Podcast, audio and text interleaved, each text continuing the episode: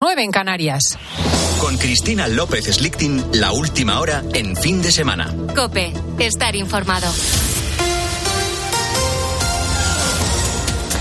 El gobierno trabaja en la reforma de la ley del solo sí es sí. Iván Alonso, buenos días. Buenos días, eh, Cristina. Tras más de 270 rebajas de condenas a agresores sexuales y más de 30 escarcelados antes de tiempo, el Ejecutivo asegura bueno, ahora que Moncloa está deslizando que los dos socios de coalición, es decir, PSOE y Podemos, exploran la fórmula para resolver a futuro, subrayan los problemas detectados, pero no avanzan cuál será esa fórmula. Sin embargo, la formación morada dice que no hay acuerdo aún y que el PSOE tiene presiones para volver al modelo anterior. Alicia García.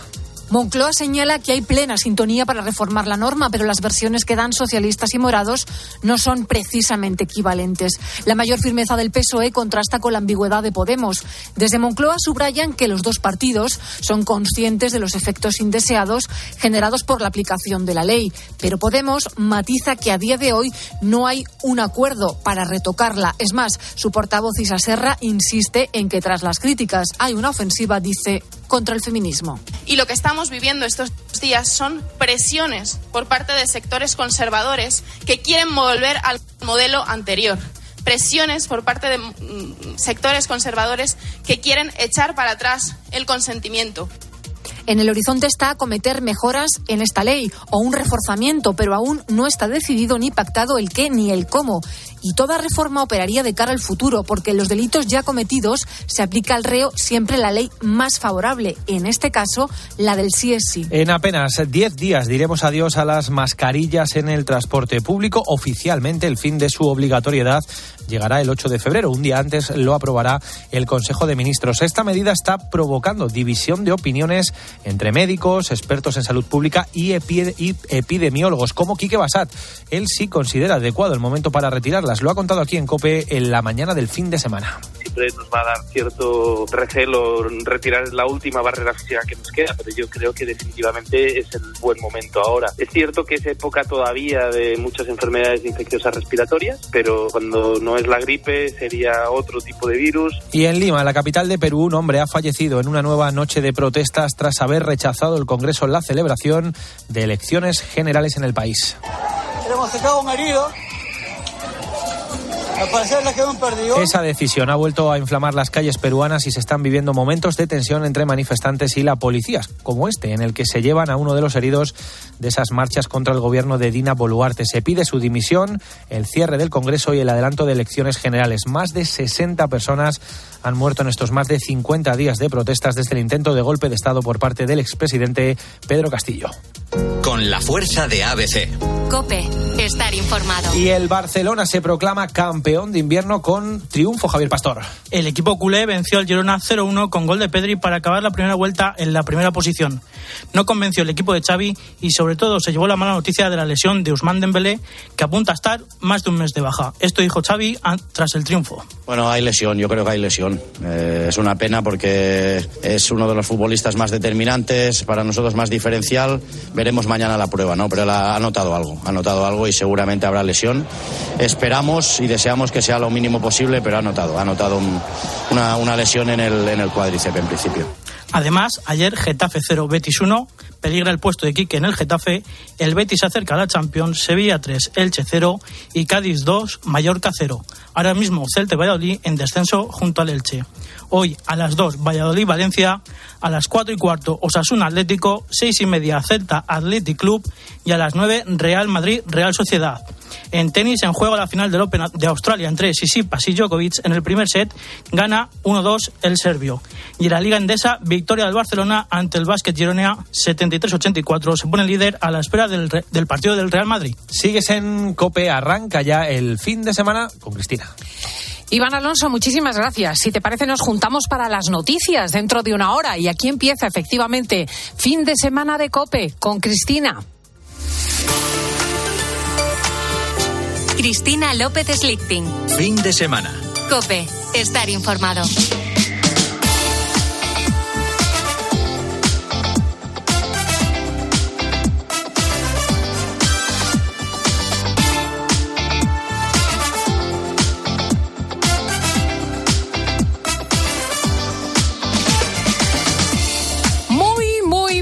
Muy buenos días, España. Bienvenido a tu programa que estábamos esperándote. Es el último domingo de este mes de enero. Es día 29. Apenas, quedan dos jornadas para superar la cuesta de enero. Así que ánimo, que esto está chupado. Y sigue haciendo mucho frío, que es lo normal nieve en las cumbres y en el norte peninsular, entre los 400 y 800 metros de altura. Atención que en Baleares la cosa está de nieve a partir de 600 metros y la maravillosa Sierra de Tramontana está sembrada de blanco. La cosa seguirá así hasta mediados de semana. Escuchamos a nuestro Jorge Olcina. Ya la semana que viene se nos aleja esta masa de aire tan fría, que progresivamente a partir del lunes, bueno, pues eh, se va, se va alejando y muy, muy lentamente se irán recuperando las temperaturas. Tendremos anticiclón, seguiremos teniendo noches eh, frías, pero bueno, ya menos de las de este fin de semana o esta semana que hemos pasado.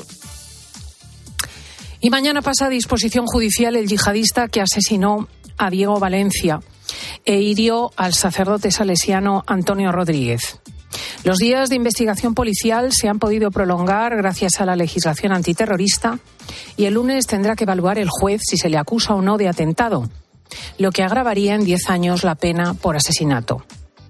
Empieza ahora un largo luto para la familia y los vecinos del sacristán, que es recordado como el salvador de muchos jóvenes en riesgo de exclusión, precisamente de las zonas más deprimidas de Algeciras.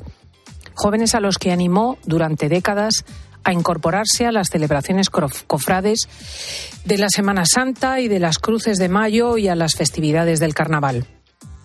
Diego deja viuda y dos hijos. Se da la circunstancia de que su mujer, Ana María Aguirre, que padece asma, conoció en el hospital la noticia del asesinato de su marido. Desde aquí, un fortísimo abrazo a esta familia ejemplar. Han sido muchísimos los oyentes que han estado enviando sus condolencias. Las noticias internacionales son también luctuosas. Vergüenza y consternación en los Estados Unidos, desde donde se han difundido las terribles imágenes del asesinato en Memphis de un joven negro, Tyree Nichols, a mano de cinco policías también afroamericanos, que sin que estén ni siquiera claros los motivos de la detención, se ensañaron a golpes con el muchacho y lo acabaron matando a patadas en la cabeza y el pecho han sido expulsados del cuerpo de policía y se enfrentan a las graves acusaciones. En Israel ya le has escuchado a Iván Alonso la crónica, continúa la escalada de atentados.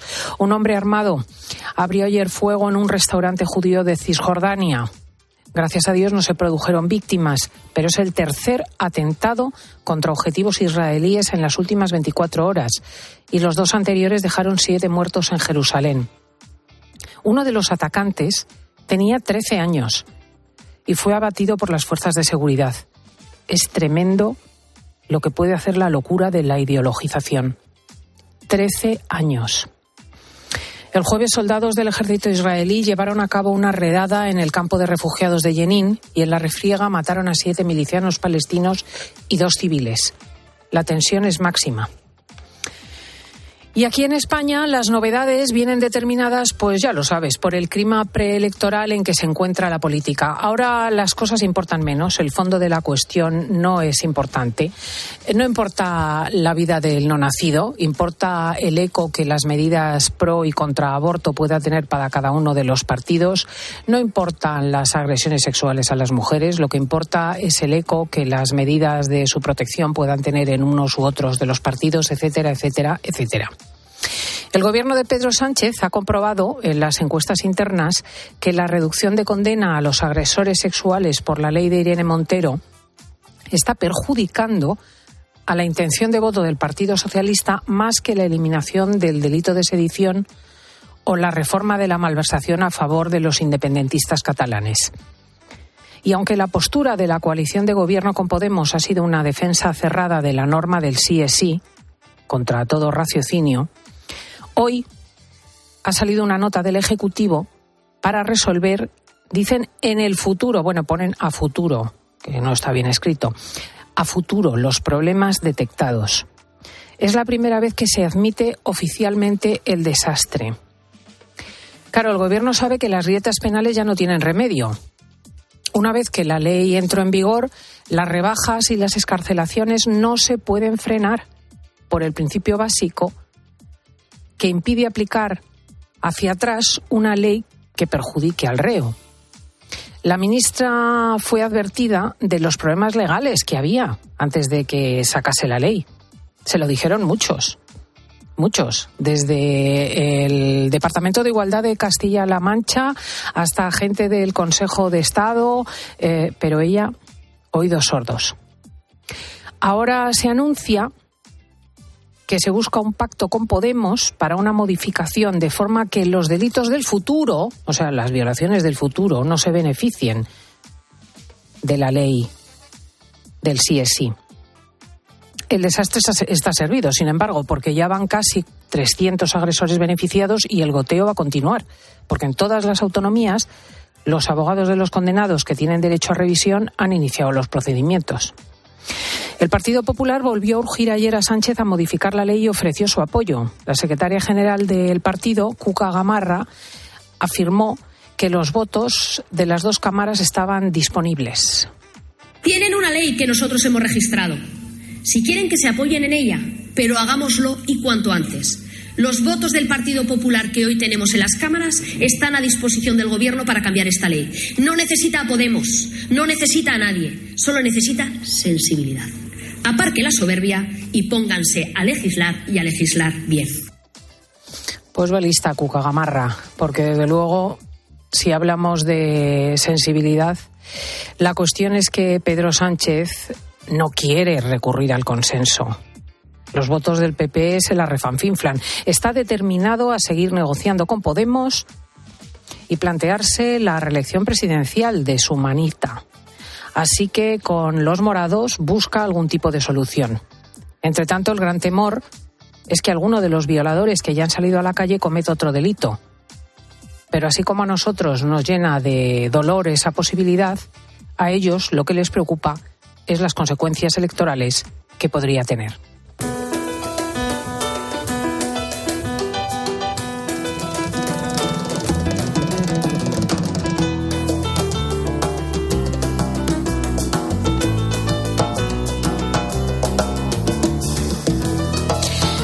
Y atención, atención, porque alarmados como estamos por lo que ha ocurrido en Algeciras, esta semana hay cumbre con Marruecos. Los días miércoles y jueves 1 y 2 de febrero se celebra en Rabat la reunión de alto nivel entre los dos países. El encuentro lleva más de ocho años sin producirse y eh, allí se van a abordar cuestiones tan sensibles como inmigración o cooperación antiyihadista sobre todo, claro, insisto, tras el ataque de esta semana en nuestro país. Diego González, muy buenos días. Muy buenos días, Cristina. Son dos temas que seguro que estaban en la agenda, pero que a raíz de ese ataque, de ese lobo solitario, radicalizado en los últimos meses, pues van a estar más presentes. Recordamos que el joven marroquí Yassin Canza asesinó al sacristán Diego Valencia e hirió al sacerdote Antonio Rodríguez al grito de muerte a los cristianos a la es grande. Desde junio del año pasado tenía un expediente de expulsión de España, llegó a la península en 2019, cuando Gibraltar eh, lo deportó. Lo ha explicado en 13 de televisión el inspector de la policía José María Davanito que en ese mismo momento, como se encontraba en situación irregular en España, sin ningún tipo de documentación, lo que hacemos es incoar un expediente de expulsión del territorio nacional. Ese expediente eh, tiene un trámite, tiene un, es un expediente administrativo, es decir, aquí no hay cárcel, ni hay penas, ni hay nada. Ese expediente administrativo y en la frontera de Marruecos, la policía marroquí no reconoce como, no lo reconoce como nacional de su país y nos lo devuelve otra vez. Claro, nosotros una vez que nos lo devuelve, a pesar de ese expediente de expulsión, lo que tenemos que hacer es admitirlo, dejarlo en territorio nacional y hasta ahora. Vamos, que poco o nada pueden hacer a pesar de haber intentado deportarlo. Sin duda, en la cumbre de la próxima semana hay una oportunidad de oro para solucionar cosas como estas. Ya veremos si eso se aprovecha. Porque la cooperación antiterrorista entre Marruecos y España, pues eh, parece que en principio funciona ya que hace un par de semanas la policía de España y Marruecos detuvieron en Almería a tres presuntos yihadistas que reclutaban adeptos para el Estado Islámico. Y funcionar funciona, porque después del atentado de Algeciras, las autoridades de Marruecos facilitaron todo tipo de información sobre este joven, sobre Yassin Kanza. Una vez que se ha cometido el atentado, eh, las fuerzas de seguridad marroquíes están colaborando con la policía española y ya nos han dado, bueno, pues sus antecedentes allí, sus informes médicos, los problemas que tuvo en Tánger. Ahora sí reconocen que efectivamente es un ciudadano marroquí. Ahora sí, lo reconocen como ciudadano marroquí. Lo dicho, la cumbre de esta semana es una oportunidad para solucionar el problema que plantean los inmigrantes con expediente de expulsión, sobre todo aquellos que están radicalizados.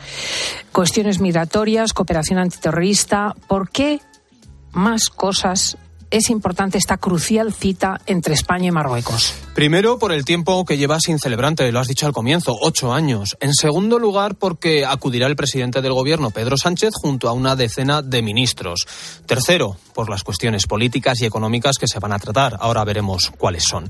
Y por último, y no menos importante, el momento en el que llega esta reunión. Después de esa crisis por la acogida de, España del líder del Frente Polisario, Brahim Gali, y la respuesta de Marruecos, esos más de 6.000 inmigrantes que llegaron a Ceuta.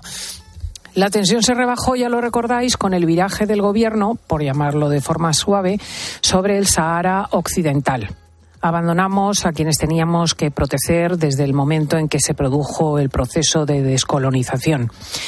Pedro Sánchez se inclinaba por Marruecos en lugar, por el, del, que, en lugar de por el Sahara y reconocía que el plan de autonomía de Marruecos es el más serio, realista y creíble. Fue una quiebra de toda la trayectoria diplomática desde la descolonización. Desde entonces ha pasado un año. Sí, 12 meses desde esa carta de Pedro Sánchez al rey Alagüita, un tiempo en el que el gobierno ha andado con pies de plomo para no soliviantar a nuestro vecino.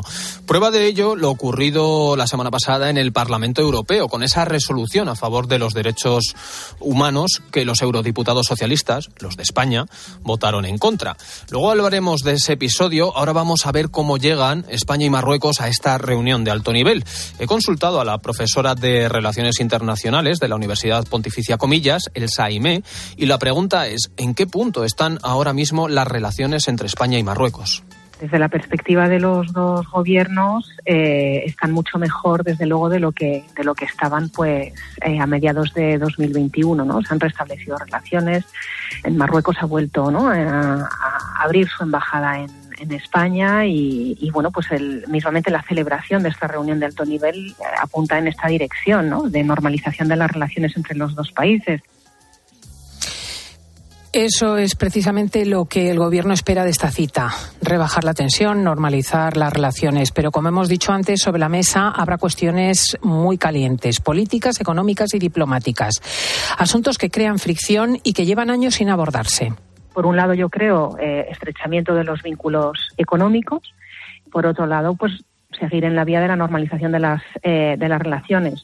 Habrá eh, varios elementos en, en, la, en la agenda entre los dos países, desde luego la cuestión del, del Sáhara Occidental y luego pues otras cuestiones como puede ser eh, las relaciones fronterizas no con la reapertura de las de las aduanas y luego también pues cuestiones probablemente relativas a aguas territoriales y más cuestiones como las energéticas, ese gas que llega de Argelia o la producción de hidrógeno verde, cuestiones agrarias y de pesca, las relaciones comerciales, dos días de cumbre y muchos frentes abiertos que esperan cerrar definitivamente. De ahí la importancia de esta cita que subraya nuestra corresponsal en Marruecos, Beatriz Mesa la frontera inteligente, como se está llamando ya, una frontera que ha dejado de ser contrabandista, qué va a ocurrir también con la movilidad de personas, qué va a ocurrir también con la movilidad de mercancías, qué es lo que va a pasar con los trabajadores transfronterizos entre España y Marruecos, esto es fundamental. Vamos a ver también otros expedientes, como es el del el de radicalismo.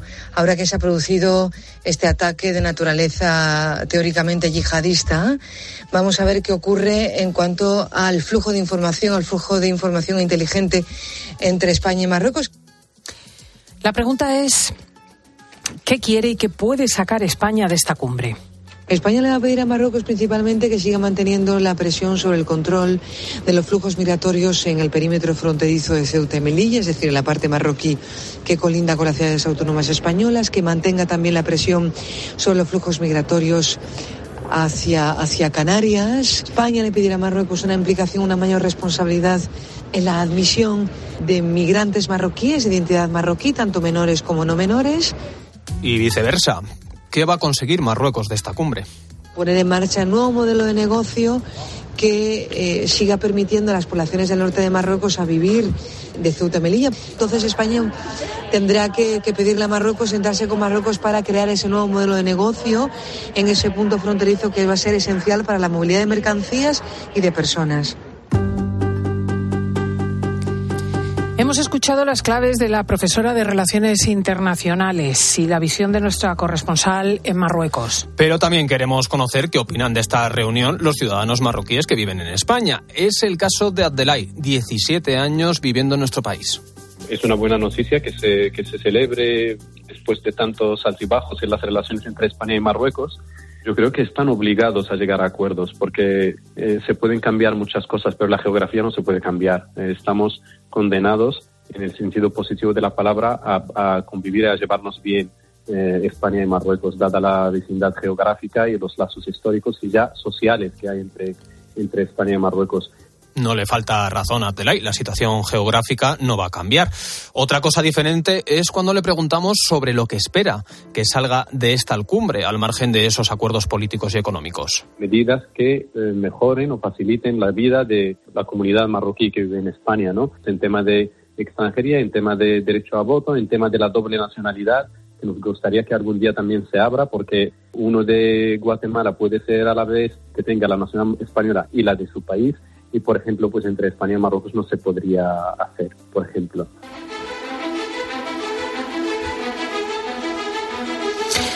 Muchas expectativas de unos y otros en esta cumbre de esta semana, Marruecos-España, que llega, como hemos dicho antes, en un momento delicado. Y ya no por esas crisis que hemos comentado antes, sino por la resolución que aprobó el Parlamento Europeo contra Marruecos para que respete la libertad de expresión y de prensa.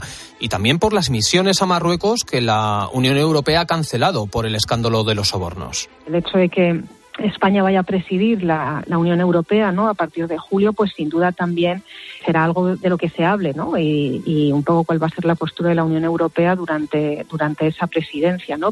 Eh, la reciente eh, condena ¿no? de la Eurocámara, pero que también venía precedida por lo que se ha sabido también de la propia implicación de, de Marruecos ¿no? en el contexto del Qatar Gate bueno, las relaciones no son las mejores y supongo que también estará en, en, en la agenda pues una negociación sobre cómo a lo mejor eh, aliviar esas tensiones.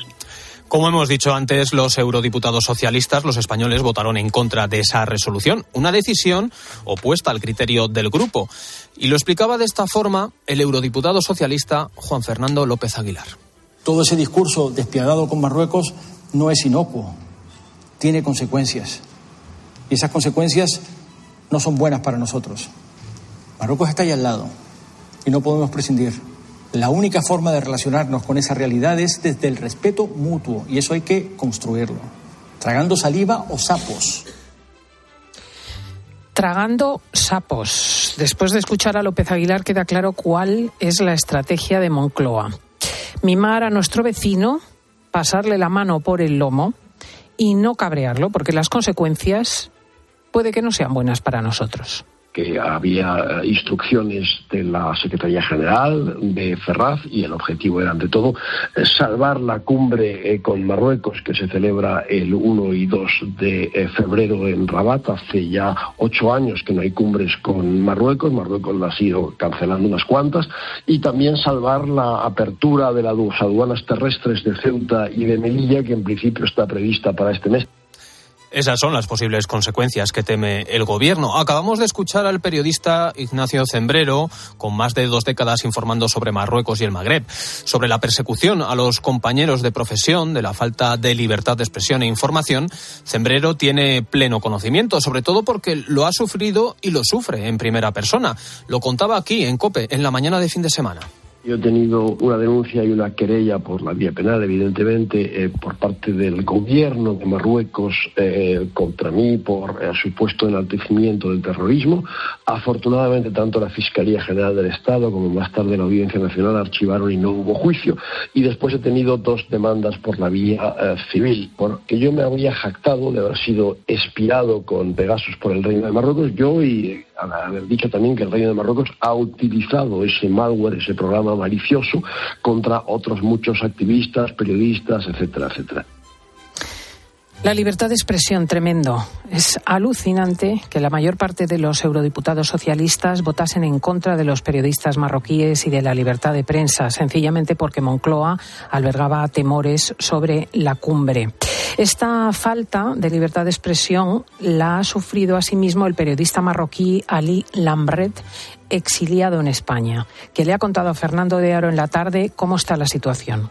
El país ahora mismo, el que tiene más presos políticos y presos de opinión en el Magreb, es Marruecos. Eh, tenemos, por ejemplo, en Marruecos un, una menor que está atrozmente perseguida por la policía política marroquí por solamente manifestarse libremente. No solamente se persigue a los periodistas, sino que se persigue también a sus abogados.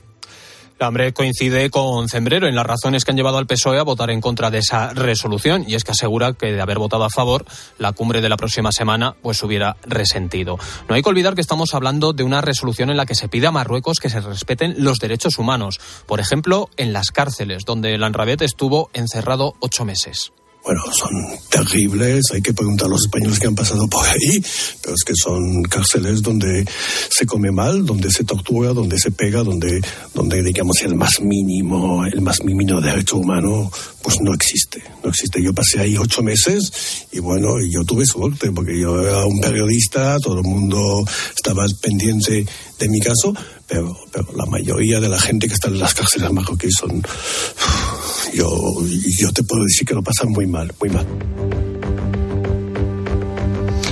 Escuchando los testimonios de Cembrero y de Lamrabet, es complicado entender las declaraciones de la ex ministra socialista María Antonia Trujillo.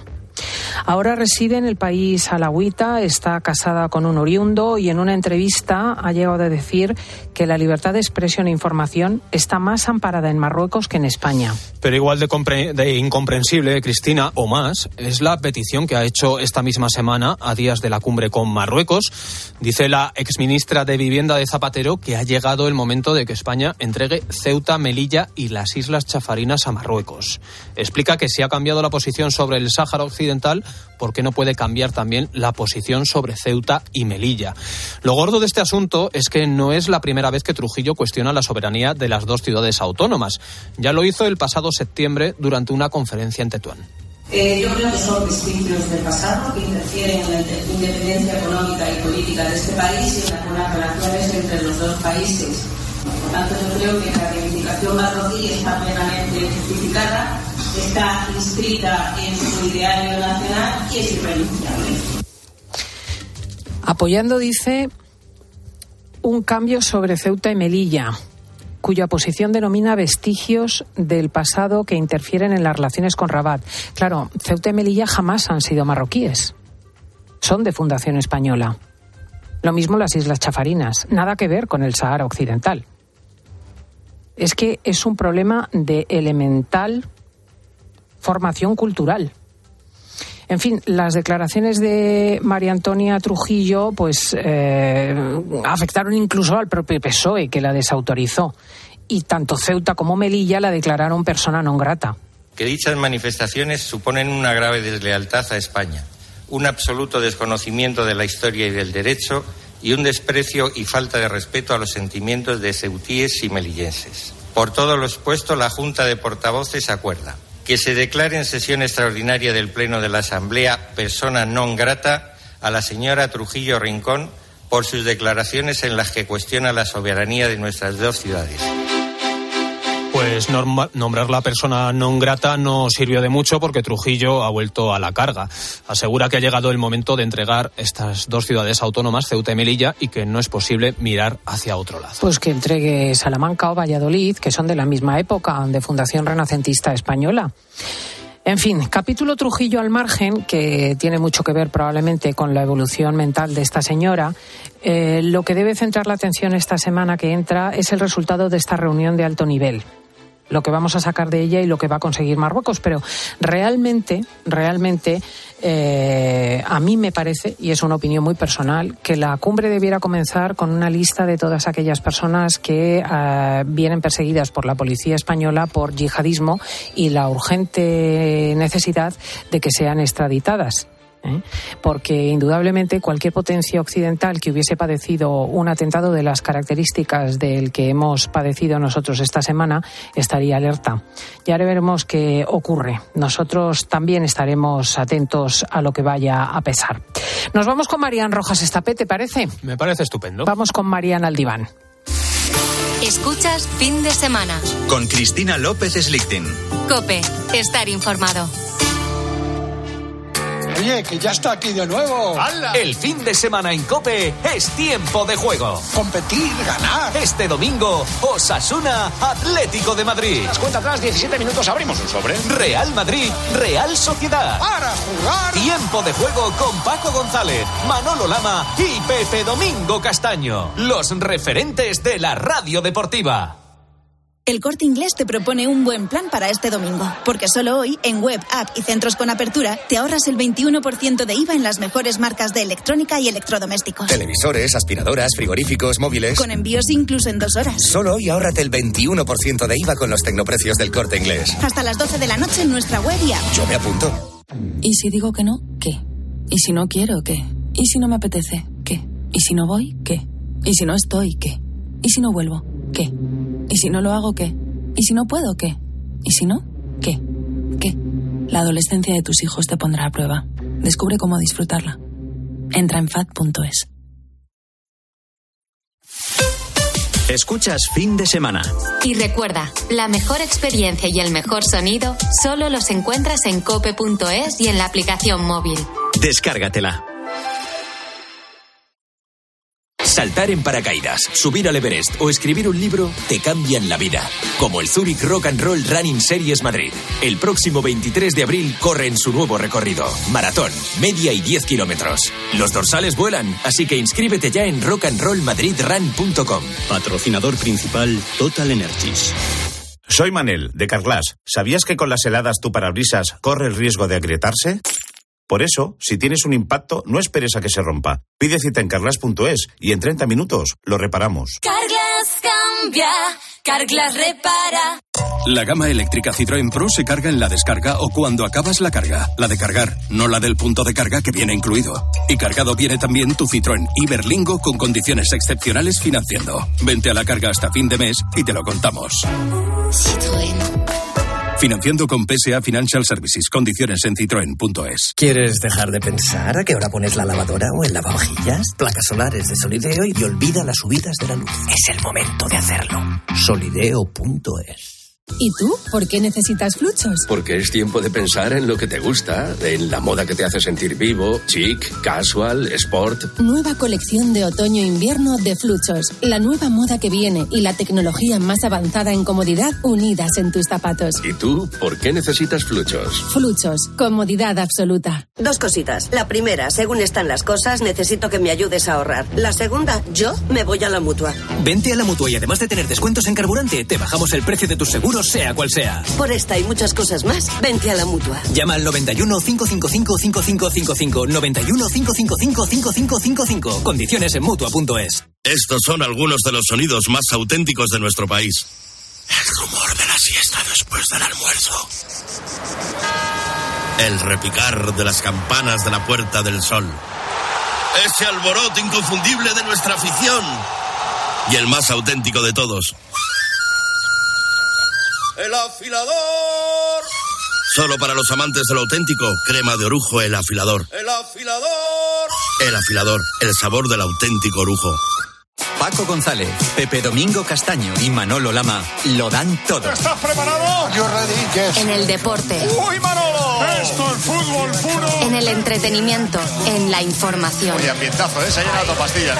Tiempo de juego. Con Paco González, Manolo Lama y Pepe Domingo Castaño. Los referentes de la radio deportiva.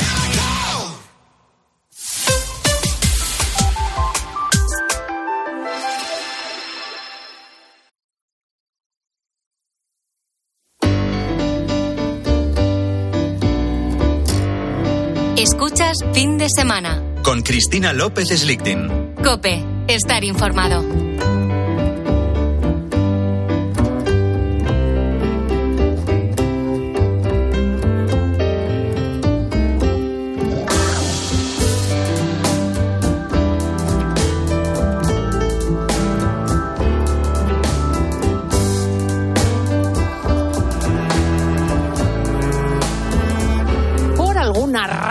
Que se nos escapa, las Navidades y los frecuentes encuentros familiares son también motivo de choque choque con el cuñado, choque con la suegra, oye, y choque en la pareja. Porque hay que ver los niños en casa, la lata que dan, el estrés que suponen, las reuniones, los trabajos que conllevan, el ir y venir. La cuestión es que hay muchos matrimonios y muchos novios y muchos eh, allegados que alcanzan enero con hartas crisis conyugales. Y nosotros nos preguntamos aquí, en Marían, en el diván, si es eficaz una terapia de pareja y cuándo hay que plantear ya. Marían Rojas Muy buenos días. Bueno, buenos días, Cristina. Gran tema, gran tema el que sacas hoy. Gran tema. Además, un tema sobre el que hablaron los Obama antes de, Navidad, porque ella eh, hizo público un libro en el que revelaba que en su momento acudieron a terapia y les fue muy eficaz. Bueno, es que la terapia de pareja, y seguro que alguno de nuestros oyentes ha acudido en alguna ocasión, es muy, muy, muy útil. Es decir, puede ayudar muchísimo y, bueno, yo me dedico a ello y entonces hay muchas, muchas historias, muchos matrimonios, muchas parejas que se han salvado pues haciendo una buena terapia de, pareja. Cada uno tiene su librillo. ¿eh? Yo reconozco que eh, preparándome esto lo hablaba con mi padre, que es mi maestro, y él me enseñó a hacer una terapia de pareja a su, a su manera, que es la que yo he heredado, que tiene sus características, pero que cada uno tiene las suyas. Te doy un ejemplo, Cristina. Mi padre jamás hace terapia de pareja conjunta. O sea, nunca pone a los dos en, la misma, en el mismo ah. despacho. Ah, qué curioso. Sí, yo tampoco lo hago. Yo, si los pongo juntos es para hablar yo, que me escuchen los dos, hago una pregunta y la controlo, y el otro, pero no porque si no las terapias de pareja conjuntas se convierten en, una situación. Sí, y entonces donde la gente se. O sea, suelta todo lo que no has querido soltar, se lo sueltas al otro delante. Y entonces genera unas situaciones súper incómodas, salen muy dolidos y entonces tienes que reconducir eso. Ah. Y, y para mí la terapia de pareja consiste siempre en hacer un diagnóstico de lo que está sucediendo. Es decir, la terapia de pareja puede ser por un factor externo, es decir, la familia política, eh, una, otra persona que se mete en la relación. Eh, hay una situación externa que está afectando mucho a la pareja, a veces puede ser por algo que le está pasando a uno de los dos, y a veces puede ser porque un componente que los dos necesitan para que la relación funcione no sale. Eh, familia política, bueno, pues esto es para nuestro de cada día, es decir, que la suegra, eh, que el cuñado, que el, bueno, pues lo sabemos que, la nuera, estas navidades, eh, todavía estoy escuchando las historias de Navidad y pues hay todas, ¿no? Pero claro, al final eh, todos se debaten, todos nos debatimos siempre pues entre nuestra familia de pertenencia y la familia que hemos creado, ¿no? Y entonces hay momentos y a veces según cómo estés de ánimo y cómo esté la relación, pues eso puede ser de un conflicto y de un desgaste espeluznante. Yo he conocido parejas que han tenido crisis terribles por, por, las familias políticas. Luego hay una cosa que yo digo mucho y seguro que alguno de los oyentes me ha escuchado en alguna ocasión y es que muchas crisis de pareja son intoxicaciones de cortisol de uno de los dos. Es decir, uno de los dos está en alerta por algo, porque el trabajo le va mal, porque tiene un problema, porque está lo que sea. Y ese estado de irritabilidad hace que la relación se esté deteriorando. Pues uno está agobiado por, por algo del trabajo, tiene un tema de salud, o sea, algo que le está preocupando. Y ese estado de irritabilidad hace que todo lo que te rodea lo veas de forma mucho más llamativa, mucho más luminosa y te afecta el triple. Entonces, pues, a veces en terapia les pregunto, ¿no? ¿Desde cuándo hace esto tu marido? Es que mi marido llama todas las mañanas a su madre a la misma hora. ¿Desde cuándo lo hace? No, no, si lo hacía de novios. Estás intoxicada de cortisol. Es decir, algo que siempre ha sucedido en este momento no lo soportas, te irrita.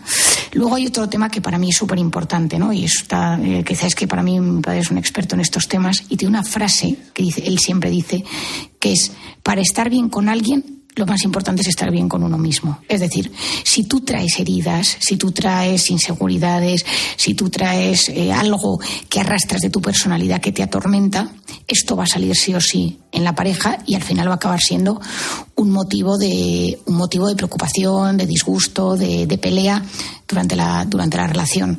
Yo hablo a veces de esas heridas, pues en grandes heridas. O sea, yo, sabes, Cristina, que llevo mucho tema de abusos y de traumas infantiles pero claro, eh, o de abandono de un padre y entonces como eso luego tiene repercusión en la pareja, o un exnovio que te maltrató, pues es que hay muchas historias.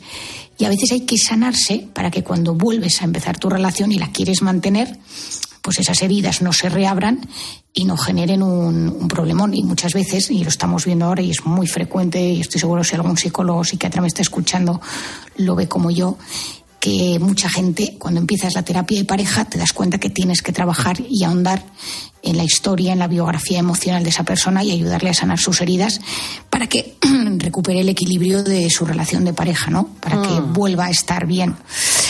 Sí, Y yo de hecho me preguntaría si genéricamente si esto sirve para algo. Quiero decir que si tú coges dos adultos, Uy, muchísimo, de 40 años, muchísimo, Cristina, por que Dios. llevan caminada la mitad de la existencia y que tienen eh, unas eh, dificultades enormes, uno se pregunta en qué medida la persona puede cambiar.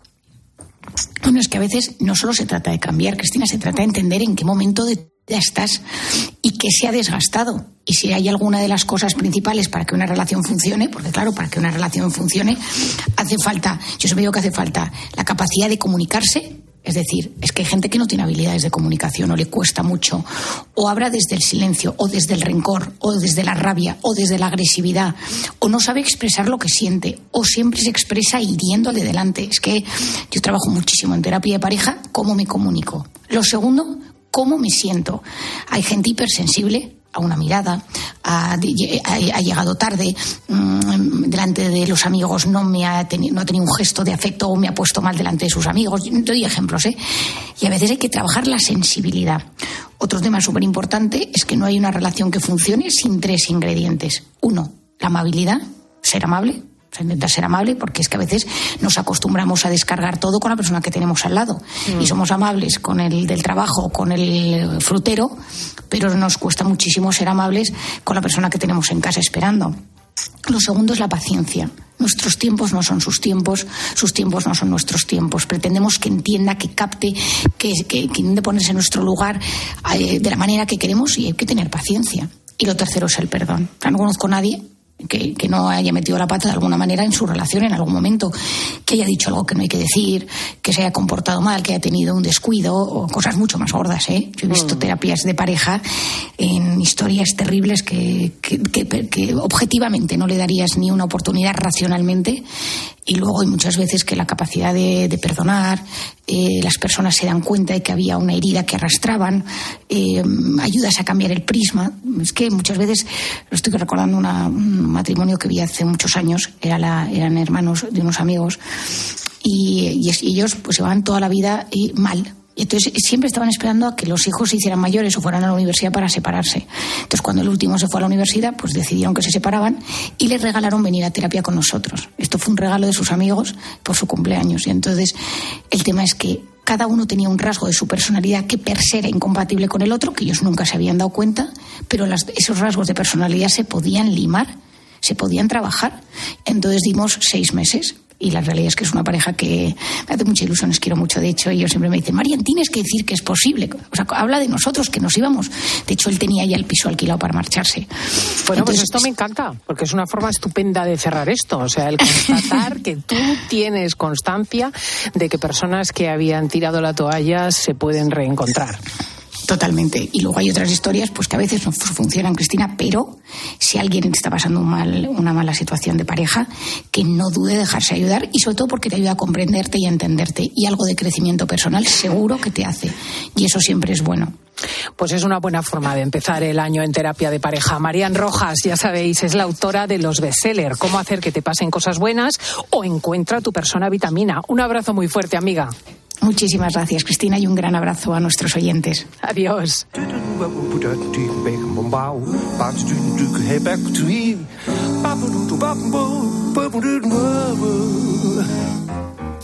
Music is a world within itself, with a language we all understand. Mamá, buenos días. Hola Cristina, buenos días. Qué frío, ¿eh? Pues sí, normal, estamos en enero. Esto es lógico. ¿Tienes la chimenea encendida? No, ahora para mañana no, por la noche sí, porque hace mucho frío, ya sabes que mi casa era al norte y es muy fría. Sí, además estos días el viento que sopla es justo del norte, viene de la nieve. Entonces se nota un viento que dices, madre del amor hermoso. Oye, que ya sabes aquí, estaba... la, la cigüeña verás. ¿El que has dicho? Por San Blas la cigüeña verás. Y enseguida entra aquí la primavera, ya sabes. Es verdad, es verdad que es así el refrán. Por San Blas la cigüeña verás que ya anuncia la primavera. la sombra al perro, decía abuela, ¿te acuerdas? Sí, es verdad, la abuela Pilar. ¿Cómo decía? ¿En cuándo? En febrero busca la sombra al perro, decía. Se sabe todos los refranes. Se ha hecho verdaderamente española. Oye, mamá, esta semana me acordado mucho de ti por lo de los tanques Leopard. Los Leo los llaman en Alemania, ¿no? Ya, ya, sí. Esta es la cosa muy fea, porque mm, es que nuestro- el canciller alemán, eh, el Olaf Scholz, ha sido muy atacado por todos porque él ha pensado mucho, mucho, mucho hasta que se haya decidido dar los leos a los ucranianos. Pero es lógico, es lógico porque es que Alemania ha pasado dos guerras y, y cuando ve una situación bélica como esta, que ya se está sacando muchísimo en nuestras fronteras, es lógico que se piensen las cosas. Aparte es que ahí hay un problema técnico, es que la gente no lo sabe. Es que es que conducir un tanque no es conducir un, un coche. Cuando yo no puedo pasar ni del coche automático al coche de mando eh, eh, normal y me cuesta, pues fíjate pasar de un tanque a otro. Es que se necesitan meses para preparar un equipo que pueda llevar un tanque de este tipo. Bueno, y luego está el asunto de las averías, porque son aparatos ya con eh, una complejidad electrónica muy grande. Eh, Ya sabes lo que pasó en los últimos maniobras de la NATO, que mandaron los alemanes a los Puma y mandaron 18 ejemplares y se averiaron los 18. Sí, y el problema no es tanto que se averíen, sino cómo los arreglan, porque tienes que tener técnicos cualificados. Los soldados dicen que son tan pequeños los defectos, pero los soldados no están preparados para, para, para arreglarlos y entonces se quedan fuera de combate. Y claro, porque es que si aquí en Europa nosotros estamos los leos, los, los, los franceses casi no tienen tanques, que son más bien tanquetas, que son... Vehículos, sí, ligeros. vehículos blindados. Claro, y, y, y son tanquetas de estas ligeras. Eh, los ingleses tienen otro tipo, los americanos tienen los Abrams, y un equipo no puede pasar de un tanque a otro. Y ya sabes el reportaje tan curioso que vi yo el otro día, que, que lo pillé por casualidad, que cómo recogen los ucranianos eh, los productos de los tanques averiados de los rusos y los intentan arreglar porque están desesperados. Bueno, y lo graciosos que son en cuanto al arreglo, porque solamente quienes hemos conocido a las gentes del este de Europa sabemos lo absolutamente apañados que son a la hora de arreglar cualquier cuestión técnica con un palito y con una piedra, porque no tenían de nada. Porque todavía, eh, eh, yo no sé ahora, pero ha- no hace tantos años en Rumanía las piezas para los coches de recambio que no se conseguían se fabricaban, como en Cuba. Mira, en Cuba, ah, estos coches que circulan por Cuba de antes de la guerra, es que ya no tienen recambio. Si quieren un recambio, se lo tienen ellos que hacer. Sí, sí, pues a este extremo están, re- están llegando los soldados ucranianos que creo que de dos tanques eh, rusos hacen uno, ¿no? Sacan, sacan las piezas que están averiados y lo ponen en otro que está menos averiado, a ver si lo ponen en marcha. Pero claro, con eso no se puede ganar una guerra, es- está claro. Así que nada, pero claro, es que tampoco Alemania últimamente se ha gastado mucho en armamento. Es que este este este año sí que se ha se ha permitido eh, gastar más en armamento porque es que en Europa yo creo que siempre han contado demasiado con el apoyo de Estados Unidos en la NATO. No está muy armado Alemania. Bueno, y tenía además muchas reservas después de la guerra. Primero, mm, eh, sanciones y limitaciones internacionales claras que siguen vigentes, que mucha gente no lo sabe, ¿no? De eso, no tienen tanto armamento. Sí, es que dicen que si ellos ahora entregan todos estos Leopard a, a Ucrania, ellos, su propia defensa está bastante reducida. Sí, y la, y la guerra está cerca. a puro sí, porque no se, no se hace un tanque de esto ni en un mes o ni en dos. Claro. Es que esto va a ser muy difícil y claro, no pueden quedarse también sin defensa, porque la guerra está muy cerca. A veces yo me pregunto cómo lo vives tú, porque como viste caer las bombas sobre Hamburgo en el año 43, pues eh, realmente yo me imagino que la perspectiva de la guerra europea se ve de otra forma, ¿no? Pues sí, porque además la guerra, guerra ha cambiado, cada vez el armamento es más peligroso.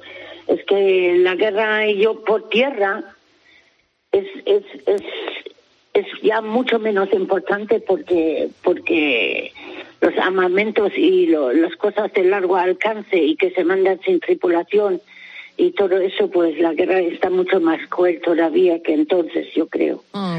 Pero pensaba más en ti, en cómo lo Estaba vives. yo sacando, estaba yo sacando las fotos de mi hermano que mandaba de Polonia, de la invasión de Polonia. Ya sabes que mi hermano iba en un tanque de observación que era una tanqueta ligera, que son los primeros que entran en, en tierra enemiga para, para hacer las observaciones. Sí, porque le tocó la mili mm, a tu hermano. tocó la mili, lo tocó la mili y le mandaron directamente a la invasión de Polonia. Y, y lo muy diferente que era el armamento entonces eran mucho más ligeros, eran mucho más lentos, pero ahora estos Leopard es que, que tienen un cañón encima montado, ¿eh? Mm, mm. O sea que esto... Ujú. Bueno, mamita, pues nada. fin, no sé si esto se acaba pronto, porque yo no pensaba que a estas alturas tenía que hablar de las cosas de la guerra en Europa. Es una pena. Sí, es, Es una es- pena, pues yo francamente que yo pensaba que después de esas dos guerras tan terribles que hemos tenido en Europa ya no iba a ocurrir, pero está visto que el hombre no el hombre no aprende. el hombre no aprende, efectivamente. no aprende. Bueno, mamita, mucho ánimo, que esta semana vamos a la ópera, que lo vamos a pasar Muy- bien. Muy bien, muchas gracias. Escucharemos a Strauss, que nos hace falta. Un abrazo. Un abrazo. Adiós, hasta luego. Adiós. Hoy, hoy, hoy, hoy, hoy, que a nuestro peli, Diego González, se suma Laura Rubio. Buenos días. Hola, buenos días. Uno es pelirrojo y la otra es rubia. Sí, como el apellido. bueno, estamos congelados de frío esta mañana. Mm, yo no sé, yo creo que hoy es el día que más frío Ha estamos sido la pasando. noche más fría, más Ah, fría. sí, mucho frío. Ah, mira, pues Sí, por ahí yo lo he notado en casa, ¿eh? Encima del heredero me he puesto una manta. Fíjate. Y llevaba pijama, que es una cosa inaudita. Yo siempre tengo un camisoncillo. y no, no, no, llevaba pijama de franela. De franela y todo, de esos polares. Sí, sí. No lo soporto. de verdad. Bueno, pues precisamente sobre el frío vamos a hablar hoy con nuestros oyentes. Le estamos preguntando, pues, por esas anécdotas que tienen relacionadas con el frío. Yo que sé, pues una caída eh, por mm, un hielo o, por ejemplo, mira, a mí se me congeló una vez el pelo. Os No. lo prometo. No. A ver, tiene una explicación. Fue esquiando, entonces iba nevando y, y se me mojó el pelo y se congeló, pero es que se me hizo una pieza. qué Lo llevaba fuera de. Sí, sí, sí, sí, sí. O sea, sí. llevabas un bloque colgando. Un bloque, claro, porque como estaba nevando, me, se me mojó y se congeló. Hacía un frío. Claro, al final se Increíble. congela todo. Si Es yo eh, alguna vez he oído a algún varón comentar que en circunstancias extremas se puede llegar a orinar y ver cómo se congela la orina. Bueno, este que es de Burgos, pero hay, hay experimentos que ves, ves por ahí en vídeos que cuando está la temperatura a menos 10 grados, más o menos, coges una taza de agua caliente, la tiras al aire y se convierte en nieve, en polvo. Claro, sí. Sí, mi madre cuenta de la guerra de Alemania que los orinales bajo las camas se congelaban. Eh, claro, las casas no tenían calefacción, hablamos de 20 grados, 25 a veces bajo cero, pues imagínate. Ya Una ves. locura. Yo que pensaba que en Cuenca hacía frío, lo de Alemania tiene que ser, vamos, Aunque están cambiando las cosas, ¿eh? Sí. Este invierno, por ejemplo, cuentan también que no hace más que llover, llover, llover, no nieva en el norte Ah. de Alemania. Es curiosísimo. Aquí, salvo en las montañas, no hemos visto de momento, creo que yo recuerde este año, nevar en ninguna gran ciudad. Algunos copos por ahí sueltos, pero poquita No, cosa. lo más llamativo hoy es la Sierra de Tramontana, en Baleares, que creo que está preciosa. Ay, qué bonito. Bueno, pues que nos cuenten los oyentes esas anécdotas con el frío o también qué técnicas utilizan para abrigarse, para no morirse de frío en un día ¿Qué es como lo, lo que has llegado a hacer por frío? Sí. Esa risa que te ha entrado en tu familia, esa metedura de pata por frío, porque es que uno por frío es capaz de cualquier cosa. Y los recursos de cada uno, que nos hablen los de Teruel, que nos hablen los del Pirineo y también esos del sur de España, porque ha habido eh, circunstancias de muchísimo frío en Almería, en Jaén, en Granada estos días. Baza ha dado menos 6 grados, ¿eh? Madre 6 mía. grados bajo cero en Baza. Qué. Atención. Bueno, estamos en el 666 55 40 00. Ahí recibimos vuestros audios y ya han empezado a llegarnos algunos. Mira. Nosotros éramos un grupo de camareros que íbamos eh, los fines de semana o días así sueltos a donde nos llamaban y una conocida marca de yogurts eh, nos llamó para celebrar la comida de empresa y la celebraban en la propia empresa en unas naves gigantes que había. Entonces, eh, claro, ahí hacía un frío tremendo. Cuando llevábamos ya bastante rato montando, hablamos allí con el encargado y tal oiga, mire, esto no se puede hacer algo para ver que no, la gente se va a congelar y tal. Pero no sé, no sé. Fue a mirar y es que eran neveras gigantes. Entonces se habían dejado puesto el aparato del frío y, y claro, hacía más frío dentro que fuera. Eh, esto, claro, sí, sí, así, así ocurrió. Ay, Dios mío, me ha dado, me ha dado frío, un escalofrío así solo de, de escucharlo. Pues ahí Ayer vi estamos. yo una cosa súper graciosa. Un señor que iba por Madrid con una bicicleta llevaba una mochila con el perro dentro. Y pensé el calorcito que le daba. El animal iba encantado ahí y a su vez el, el amo eh, También. tenía la espalda perfectamente cubierta. Acabo de acordarme de una anécdota de, de frío en mis aventuras por, por Inglaterra. Ya, os- ya sabéis que trabajé de varias, de varias profesiones durante todo un año. Una fue en una hamburguesería muy conocida y tenía un compañero ruso que cuando cogíamos esas hamburguesas en, el- en la nevera, en el congelador, estaba a menos 20 grados y el ruso decía, mmm, como en casa. Nos vamos con Ana Rosa Quintana.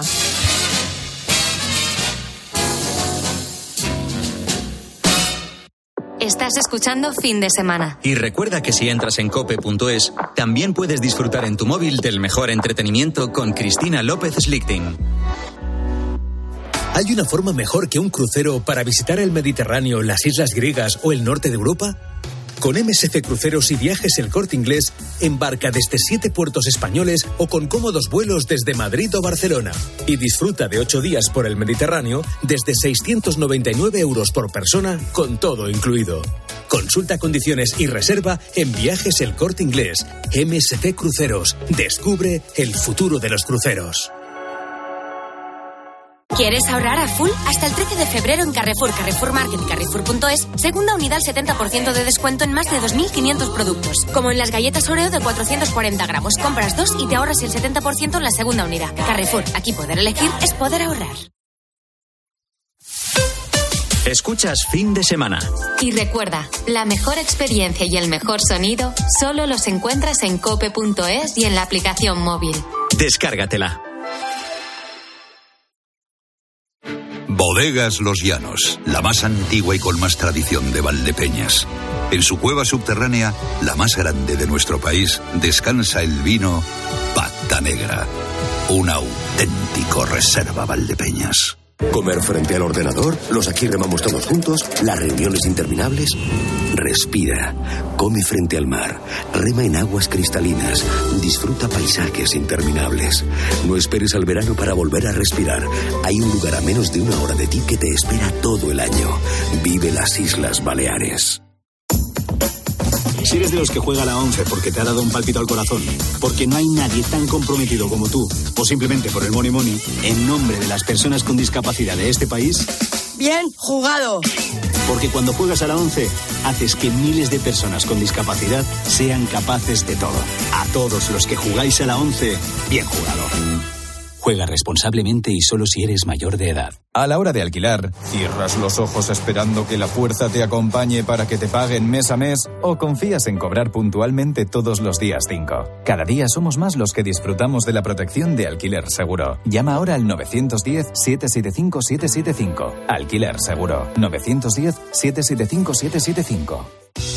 UMAS, mutua especialista en seguros para el sector educativo. Ofrecemos una solución integral para los colegios y guarderías. Daños patrimoniales, responsabilidad civil, accidentes de alumnos. Más de 800 centros ya confían en nosotros. Visítanos en umas.es. UMAS, más de 40 años de vocación de servicio. La gama eléctrica Citroën Pro se carga en la descarga o cuando acabas la carga. La de cargar, no la del punto de carga que viene incluido. Y cargado viene también tu Citroën Iberlingo con condiciones excepcionales financiando. Vente a la carga hasta fin de mes y te lo contamos.